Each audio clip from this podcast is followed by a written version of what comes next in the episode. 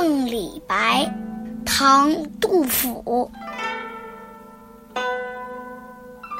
秋来相顾上飘蓬，为酒丹砂愧可红。痛饮黄歌空度日，飞扬跋扈为谁雄？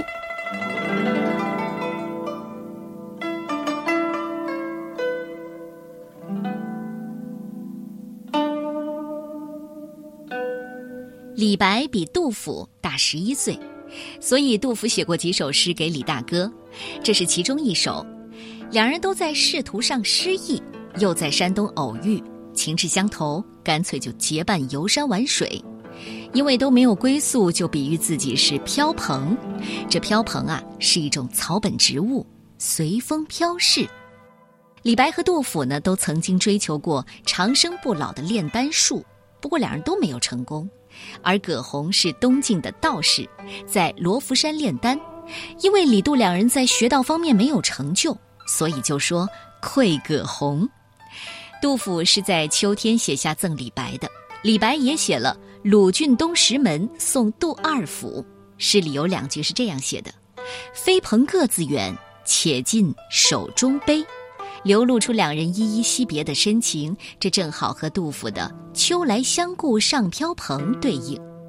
整首诗的意思是：秋天离别时，两相顾盼，像飞蓬一样到处飘荡，没有去求仙，真是愧对西晋那位炼丹的葛洪。每天痛快的饮酒狂歌，白白消磨日子，而像您这样意气豪迈的人，没有机会施展抱负，到底？是因为谁呢？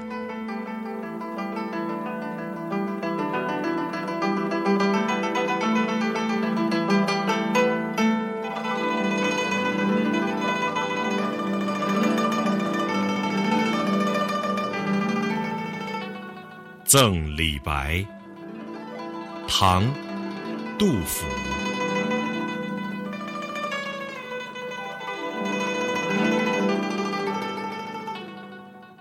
秋来相顾尚飘蓬，为救丹砂愧葛洪。痛饮狂歌空度日，飞扬跋扈为谁雄？